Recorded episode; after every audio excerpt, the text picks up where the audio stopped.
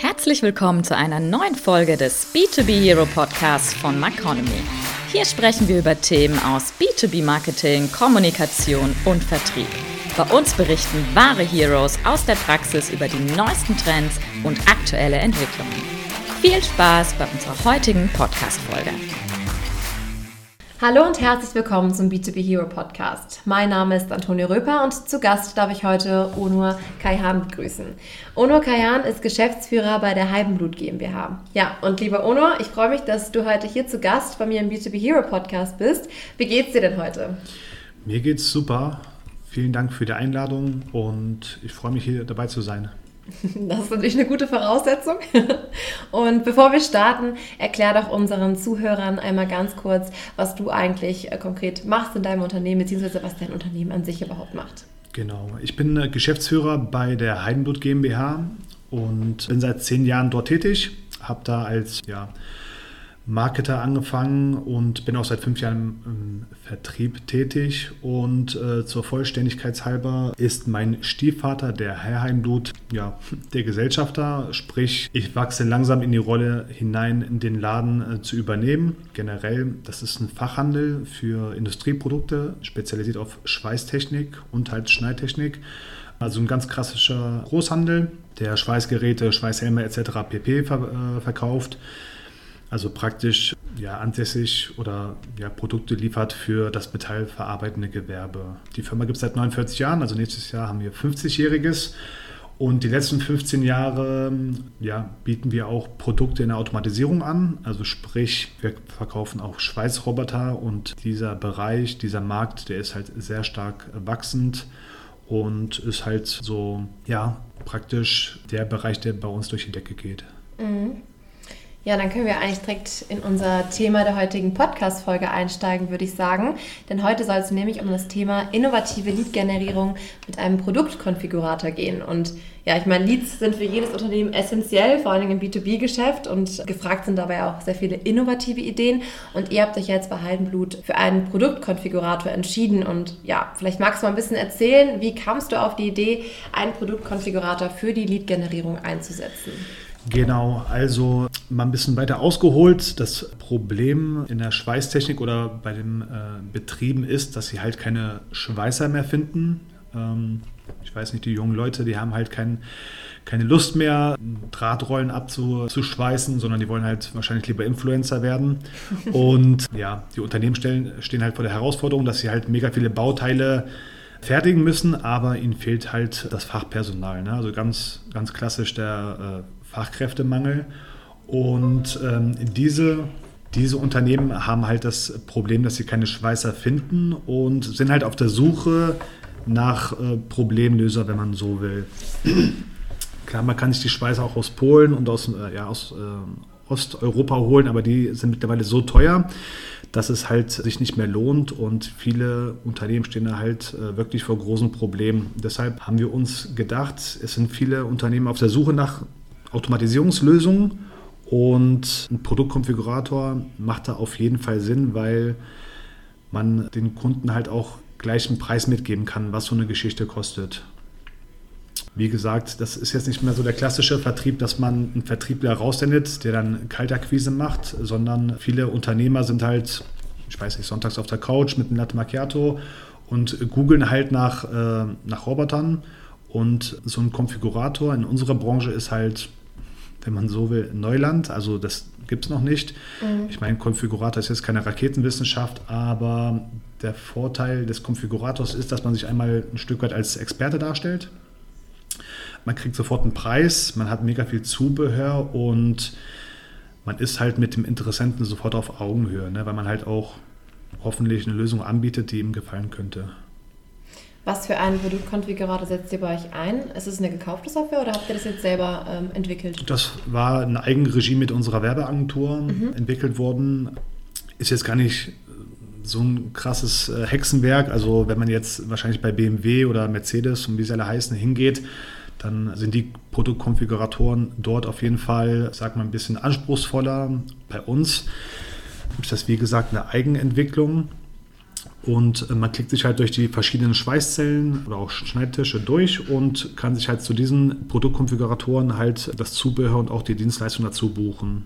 Und das läuft dann halt so ab, dass man sich die Zelle, die in Frage kommt, ne, ob es jetzt ein kleines Bauteil ist, was der Kunde fertigt, oder ein großes Bauteil, auswählt und halt das passende Zubehör, so wie, ich sag mal beim Auto, ne, die 16 Zoll Felge, die Klimaanlage dazu bucht und am Ende kriegt man halt die fertige Konfiguration kann auch einen Code generieren, den sich mhm. der Kunde intern oder auch extern zusenden kann, um das auch zum Beispiel mit einem Geschäftsführer, mit einem Gesellschafter, mit einem technischen Leiter zu besprechen. Und wir generieren halt somit unsere Leads und laden den Kunden dann recht herzlich ein, seine individuelle Zelle sich bei uns vor Ort anzuschauen. Mhm. Ich würde gerade fragen, was macht denn den Produktkonfigurator quasi für euch jetzt zu dem Tool für eure Lead-Generierung? Also wir haben jetzt den Konfigurator seit acht Monaten im Einsatz und wir haben über 88 Leads damit generiert. Mhm. Muss aber dazu auch sagen, dass äh, die Automatisierung gerade im Maschinenbau oder ja, in der Branche, in der Industrie, dass die Aufträge jetzt nicht innerhalb von ein paar Wochen per Handshake abgeschlossen werden, sondern so ein, so ein Auftrag, so, ein, so, eine Angebotsphase kann sich ja, von zwei Wochen bis ein halbes Jahr, Jahr ziehen. Ne? Je nachdem, wie groß das Unternehmen ist. Also wenn jetzt zum Beispiel Siemens bei uns eine Anfrage hat oder ein kleiner Metallbauer, da gibt es halt schon Schwankungen. Für uns ist halt super, weil der Kunde sich schon vorab informieren kann über das Produkt. Und in unserer Branche gibt es halt nicht wirklich viele einmal Fachhändler, die sich mit dem Thema auseinandersetzen, Automatisierung. Die verkaufen lieber noch, ich sag mal, manuelles Schweißgerät und die ganz großen Roboterhersteller, für die ist das Thema eher uninteressant, weil äh, ich sag mal, die sind interessiert an Großaufträgen. Also wenn der VW anfragt äh, oder anfragt für, für eine Fertigungslinie, da sind halt mal ruckzuck 50, 60 Roboter im Einsatz und das ist, sage ich mal, eine Nummer zu groß für uns. Aber so kleine Metallbauer, die auf dem Land sind, keine Schweißer finden, für die ist es halt super, dass sie uns kontaktieren können, sich informieren können über den Produktkonfigurator oder halt auch die Videos, mhm. die wir zu den Zellen zur Verfügung stellen. Und wie gesagt, man hat sofort ein Gespräch auf Augenhöhe und kann als Problemlöser auftreten. Du hast ja vorhin gesagt, ihr habt das äh, vor acht Monaten quasi gelauncht. Wie lange hat es denn gedauert, den Produktkonfigurator aufzusetzen vorher? Hm, das waren so zwei, drei Monate. Also mhm. wir haben gleichzeitig auch unsere Webseite äh, ein zartes Redesign unterzogen und dazu halt den Konfigurator mit Hilfe der Werbeagentur erstellt. Und ja, das waren wie gesagt so acht bis zwölf Wochen. Wir sind ein relativ kleines Unternehmen, in Anführungsstrichen, also wir haben 54 Mitarbeiter, aber ja, wir haben halt relativ vieles outgesourced wie die IT-Abteilung und halt auch die Werbeagentur hat da vornehmlich mit mir und auch mit ähm, den Herrn Heimmuth äh, sich abgestimmt, weil ähm, es müssen erstmal die Zellen, also die Standardzellen, die wir vertreiben, vordefiniert werden. Dann muss man sich halt Gedanken machen, welche Dienstleistungsoption man anbietet, wie umfangreich der Text sein soll, den man da anbietet, ob Bilder oder, oder keine Bilder und so weiter und so fort. Also Pi mal Daumen, acht bis zwölf Wochen waren da vonnöten. Hat denn alles reibungslos geklappt oder gab es unerwartete Unvorhergesehenheiten? Also für uns war das Neuland. Wir mussten uns erstmal Gedanken machen, was wir alles in so einen Konfigurator einpacken wollen. Das war dann auch ja, ein Stück weit viel Abstimmungsarbeit mit der Werbeagentur. Und da kann ich halt einen Tipp vorweggeben, dass man sich erstmal Gedanken macht, was will man über den Produktkonfigurator überhaupt vermarkten. Wir haben uns jetzt für Standardzellen entschieden, die wir praktisch von der Stange her liefern können und keine individuellen Zellen. Also die sind natürlich individuell mit Sonderausstattung konfigurierbar, aber wir haben uns halt so acht bis zehn Zellen ausgesucht, die der Kunde sich halt konfigurieren kann, mussten dann für jede einzelne Zelle die Ausstattung ja, vordefinieren und halt über das Pricing auch reden. Und das war halt natürlich, ich will nicht sagen ein steiniger Weg, aber man musste sich halt viel abstimmen, ne? weil letzten Endes will man ja auch den Kunden das widerspiegeln, was er am Ende auch wirklich bekommt. Und deshalb sollte man sich vorab da Gedanken machen. Ja, ihr musstet euch ja sicherlich auch vorab Gedanken darüber machen, wie ihr den Produktkonfigurator auch an die Zielgruppe bringt. Also wie haben die denn eigentlich davon erfahren, dass es den jetzt gibt oder wo sie den finden? Was war da so euer Weg? Ja, also wir haben, als der Konfigurator fertig war, erstmal ein Newsletter rausgesendet, ganz klassisch, an die äh, Stammkunden, an die Stamminteressenten, dass halt jetzt ein Konfigurator verfügbar ist. Wir haben gleichzeitig auf der Messe in Stuttgart, äh, Schweißtech hatte sich genannt, haben wir ähm, ja praktisch Schokolade verteilt mit einem QR-Code sodass sich Interessenten auf der Messe mit einem äh, QR-Code, mhm. mit einem Smartphone sofort äh, ja, auf unsere Webseite, auf den Konfigurator beamen konnten und haben dann halt sogar auf der Messe dann sofort Leads generieren können. Und gerade in der Industrie oder im Maschinenbau ist es halt eher unüblich, dass man sofort einen Preis bekommt. Ne? Also das kam auf der Messe super gut an. Das waren dann so kleine Rittersport-Schokoladentafeln und äh, wie gesagt mit einem QR-Code versehen. Und das Gute war auch, dass es halt sofort messbar war, wie viele Kunden sich von der Messe her ja, sich auf den Konfigurator hin verlinkt haben, weil wir halt das getrackt haben. Und ansonsten haben wir halt klar klassische Flyer, auch mit einem QR-Code an Interessenten, an Kunden rausgesendet, auch zur Kaltakquise. Und das waren so die, die ersten Schritte, um äh, den Konfigurator so ein Stück weit publik zu machen. Habt ihr auch da soziale Kanäle irgendwo eingesetzt, um den Produktkonfigurator zu bewerben? Oder ja, wie habt ihr das noch nach außen kommuniziert? Genau, also klar, LinkedIn als B2B-Plattform, als B2B-Netzwerk haben wir da genutzt, um praktisch den Konfigurator publik zu machen. Und ich meine, in den acht Monaten sind auch ein paar, ein paar Zubehörsachen rausgeflogen, sind hinzugekommen. Und jedes Mal, wenn es, ich sag mal, schon eine neuere Änderung gibt, dann machen wir die auch über LinkedIn publik oder halt auch über Instagram und anderen sozialen Kanälen. Das versuchen wir schon, ich sag mal, den Followern zu bieten, beziehungsweise sie auf dem Laufenden zu halten. Du sagst ja auch schon Follower, ihr habt ja bestimmt auch ein bisschen Feedback da schon zurückbekommen. Wie haben denn bisher eure Kunden beziehungsweise die Zielgruppe das angenommen?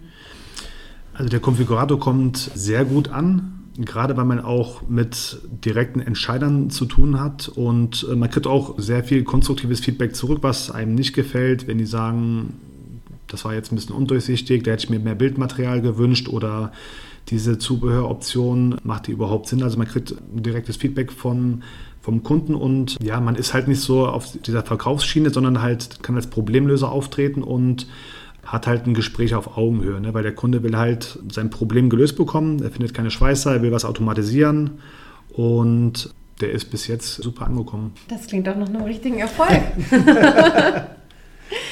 Ja, und du hast ja gerade schon gesagt, eigentlich äh, habt ihr immer noch konstant irgendwelche Verbesserungen, die ihr anstrebt. Also der Produktkonfigurator ist in dem Sinne auch noch lange nicht fertig. Also da wird noch einiges dann noch ähm, ja, verändert oder eingebunden. Genau, also man kann so ein bisschen flapsig sagen, dass er nie fertig sein wird. Warum? Weil wir halt auch gerade jetzt in den besonderen Zeiten, in denen wir leben, zum Beispiel auch die Preise immer aktualisieren müssen und die Lieferketten ähm, sind natürlich einmal ein Faktor und halt auch die Preise, die Inflation. Also wir müssen, ja, ich sag mal so in zwei Wochen Abstand äh, die Preise aktualisieren, weil wir den Kunden natürlich auch einen Preis nennen wollen, der realistisch ist. Und ähm, klar, wir überlegen uns, äh, wie wir es schaffen, zum Beispiel die Videos besser einzu, einzubetten wie wir mehr äh, Leute generell auf die Seite, auf die Landingpage äh, bringen. Also da gibt es eigentlich genügend Stellschrauben, an denen man auch langfristig drehen kann. Mhm. Ja, was würdest du den anderen B2B-Marketern raten, die jetzt nach deiner tollen Vorstellung gesagt haben, dass sie jetzt auch unbedingt einen Produktkonfigurator einsetzen wollen? Hättest du da irgendwelche Tipps für die? Ja, also ich würde mir erstmal Gedanken machen, was soll der Kunde überhaupt im Produktkonfigurator konfigurieren können? Soll das die 100%-Lösung sein oder erstmal so ein Appetizer? Bei uns die Produkte, die der Kunde letzten Endes zu uns sendet oder anfragt, die werden es ja nicht zu 100%, sondern wir steigen dann in, die Beratung ein und unterhalten uns mit dem Kunden, was für eine Sonderausstattung er sich praktisch ausgewählt hat. Und ich sag mal, das ganze Thema Beratung findet dann, erst praktisch statt. Also sprich, erstmal Gedanken machen, was will ich überhaupt konfigurieren lassen, wie breit muss das aufgezogen werden. Das wäre ein wichtiger Punkt. Man will ja letzten Endes dem Kunden dabei helfen, eine Entscheidung zu fällen, sich zu informieren. Und deshalb war unsere Erfahrung erstmal weniger ist mehr. Jetzt gar nicht so viele Produkte sich konfigurieren äh, zu lassen oder auswählen zu lassen, sondern erstmal nur eine Handvoll. Dann, was soll der Konfigurator alles können? Also muss man jetzt mit einer VR-Brille sich praktisch das Bauteil oder das Produkt anschauen können. Ist eine relativ einfache technische Lösung, eher vom Vorteil wie bei uns, weil halt unsere Zielgruppe, ja, ich sag mal 30 bis 50, wenn nicht sogar 60 ist. Also sind jetzt nicht so die äh, jungen äh, Buben, die sich jetzt sofort Google Glasses anziehen und ja, mega eine technische ähm, Anspruchshaltung, sage ich mal, haben. Ne, also andere Konfiguratoren können wahrscheinlich äh, mehr, wie zum Beispiel bei den ganz großen Automobilisten, aber wir haben uns halt dazu entschieden, ähm, ein schlankes System aufzusetzen, wo der Kunde halt mit wenigen Klicks sich praktisch einmal informieren kann und halt sofort einen Preis bekommt. Und dann natürlich mit der Werbeagentur, ja, sich die richtige auszusuchen, die einem halt das äh, passende Produkt beziehungsweise den passenden Produktkonfigurator halt entwickelt. Wir haben jetzt keinen von der Stange genommen. Wir hatten ein relativ kleines Budget. Ähm, wir haben so um die 8000 Euro ausgegeben für den Konfigurator und letzten Endes die Leads, die wir eingesammelt haben und auch mittlerweile in den Auftragsbüchern haben, das ist eine sechsstellige Summe. Also das hat sich auf jeden Fall schon rentiert und der Konfigurator läuft halt auch so gut, dass wir uns entschieden haben, den auf Google AdWords halt zu bewerben, um halt noch mehr Leads zu generieren. Mhm. Habt ihr denn da auch vor, weil du gerade meintest, erstmal weniger Produkte reinnehmen, das noch auszuweiten, dass ihr irgendwann alle eure Produkte über den Produktkonfigurator ja, konfigurieren lassen könnt? Ja, also wir haben mit ein, ja, so acht bis zehn Roboterzellen angefangen. Mittlerweile kann man sich halt auch Schneidtische konfigurieren oder halt Original, äh, Orbitalschweißtechnik oder auch äh, OP-Schweißtraktoren, also sehr, ein sehr nischiges Thema, wo halt Fachberatung sehr wichtig ist. Das haben wir aber die letzten sukzessive ausgebaut. Also wir haben im Oktober letzten Jahres echt nur mit den Schweißrobotern angefangen und mittlerweile sind halt einige Produkte hinzugekommen. Gerade die beratungsintensiven Produkte, wo halt normalerweise ein Vertriebler rausfahren muss und wo es auch wirklich im Internet nicht ja, Preise transparent vermittelt werden. Die, die Produkte haben wir genommen. Ne? Für ein Handschweißgerät, da sage ich mal, lohnt sich das eher weniger. Ja, was würdest du generell sagen? Für welche B2B-Unternehmen lohnt sich so ein Produktkonfigurator? Also ich schätze mal, bei euch ist ja auch das was du gerade schon erwähnt hast, man kann sich mal einen Preis berechnen lassen, man kriegt mal so einen Eindruck. Das ist ja auf jeden Fall, bietet ja einen großen Mehrwert, würde ich mal sagen, für den Kunden. Genau, also für Unternehmen, die ein Produkt haben, was sehr beratungsintensiv ist. Klassische Industrie, Metallbau, Automobilzulieferer, aber auch vielleicht Schlossereien, wo es halt nicht üblich ist, dass man sofort einen Preis äh, vermittelt bekommt. Das ist bei uns auf jeden Fall in der Branche so. Klar kriegt man irgendwo einen Preis für einen Roboter, aber es äh, liegt ja halt nicht nur am Roboter, sondern man braucht auch das passende Equipment dazu. Und ich sag mal, dort, wo man halt keinen Preis wirklich am Anfang bekommt, da macht es auf jeden Fall Sinn, genau. Den dann auch einzusetzen. Genau. Ja. Und ähm, wie gesagt, man verkauft den letzten Endes nicht über den Preis. Man hat mit dem Konfigurator oder auch generell mit der Webseite ja die Chance, sich dann als Experte zu profilieren. Und in unserer Branche, wie gesagt, in der Schweißtechnik, im, im Fachhandel, aber halt auch in der Automatisierung von Schweißprozessen mhm. gibt es keinen Konfigurator. Deshalb denke ich mal, kommt der Produktkonfigurator halt auch super gut an, weil sich halt ein Geschäftsführer von, ich sag mal, von einer kleinen Metallbude, der 12, 13 Mitarbeiter hat, vier, fünf Schweißer, aber keine mehr findet, sich sofort halt seine Zelle konfigurieren kann und halt einen Preis bekommt. Und das Gute ist, er kann halt mit seinen Bauteilen zu uns nach Nordhessen fahren, zu uns in die Hauptzentrale. Da haben wir ein riesen Anwendungszentrum mit 20, 30 verschiedenen Robotern mit verschiedenen Sonderausstattungen und er kriegt halt die Technik auch live vorgeführt. Also er bestellt jetzt bei uns letzten Endes nicht den Konfigurator, sondern er kriegt einen, einen Richtpreis. Das kann 10% oben gehen oder nach unten, aber er kriegt schon mal eine Dimension davon, wie viel so ein, so ein Schweißroboter kostet. Mhm. Und die Preise, die gehen ab 30.000 Euro los, kann aber halt auch ruckzuck mal bei einer Viertelmillion sein. Ja, aber dann weiß man ja auch direkt, was einen erwartet. Das hat ja wirklich dann diesen Vorteil, dass man da ein bisschen mehr einen Einblick bekommt und nicht dann auf einer Website ist, sich nur was anguckt und dann steht da nach dem Motto, ja, fragen Sie an bei Preisanfragen. Genau, also es ist ganz transparent dargestellt, wie viel der Roboter kostet, die Schweißtechnik, die Zubehörartikel, ich sag mal eine, eine Kamera, ein Programmierstift oder halt auch die Dienstleistungspakete von der Inbetriebnahme bis hin zur Schulung oder halt auch, ja, praktisch die Auslieferung. Also das wird alles transparent dargestellt, sodass der Kunde oder der Interessent ja die Preise vorweg schon mal checken kann. Mhm. Wo du jetzt auch gerade noch die Website angesprochen hast, hätte mich auch noch interessiert, habt ihr den Produktkonfigurator dann sehr prominent auf der Website platziert oder wie weist ihr da von eurer Website drauf hin? Also wir haben sofort, wenn man auf die Webseite kommt, ein paar Call-to-Action-Buttons äh, implementiert. Also man kommt auf www.heidenblut.com und kann sofort mit einem Klick auf den Konfigurator geleitet werden. Und klar, viele Kunden, für die ist die Automatisierung weniger interessant. Also die wollen dann doch ihr manuelles Schweißgerät. Die können bei uns im Online-Shop ihre, ihre handelsüblichen Produkte kaufen. Aber mhm. für viele Unternehmen und Unternehmer, die auf der Suche sind, die können, sobald sie auf die Webseite geht, halt direkt in den Konfigurator einsteigen. Und das ist halt auch wichtig, den nicht irgendwie ganz hinten im Untermenü zu verstecken, sondern ihn ganz prominent zu bewerben. Damit ja. haben wir sehr gute Erfahrungen gemacht. Sonst sieht es ja auch keiner. genau, das stimmt. Und dann gibt es auch weniger Leads. genau. Ja, jetzt sind wir schon fast am Ende der Podcast-Folge angekommen und ich habe noch eine letzte Frage an dich. Und zwar jetzt auch bei eurem ganzen Prozess mit dem Einbinden des Produktkonfigurators. Würdest du im Nachhinein sagen, ihr hättet noch irgendwas anders oder besser machen können oder ist alles super und einwandfrei gelaufen und ja, da gibt es keine Verbesserung? Verbesserung ist ein gutes Stichwort. Also bei uns haben sich auf jeden Fall die internen Prozesse verbessert. Am Anfang wussten wir gar nicht, wie viele Leute am Tisch sitzen, um bei diesem Konfigurator mitreden zu können. Also einmal klar wir als Chefs, dann einmal der Einkauf, der uns am Laufenden hält über die, die Preise, aber halt auch meine Kollegin aus dem Marketing, die Anna.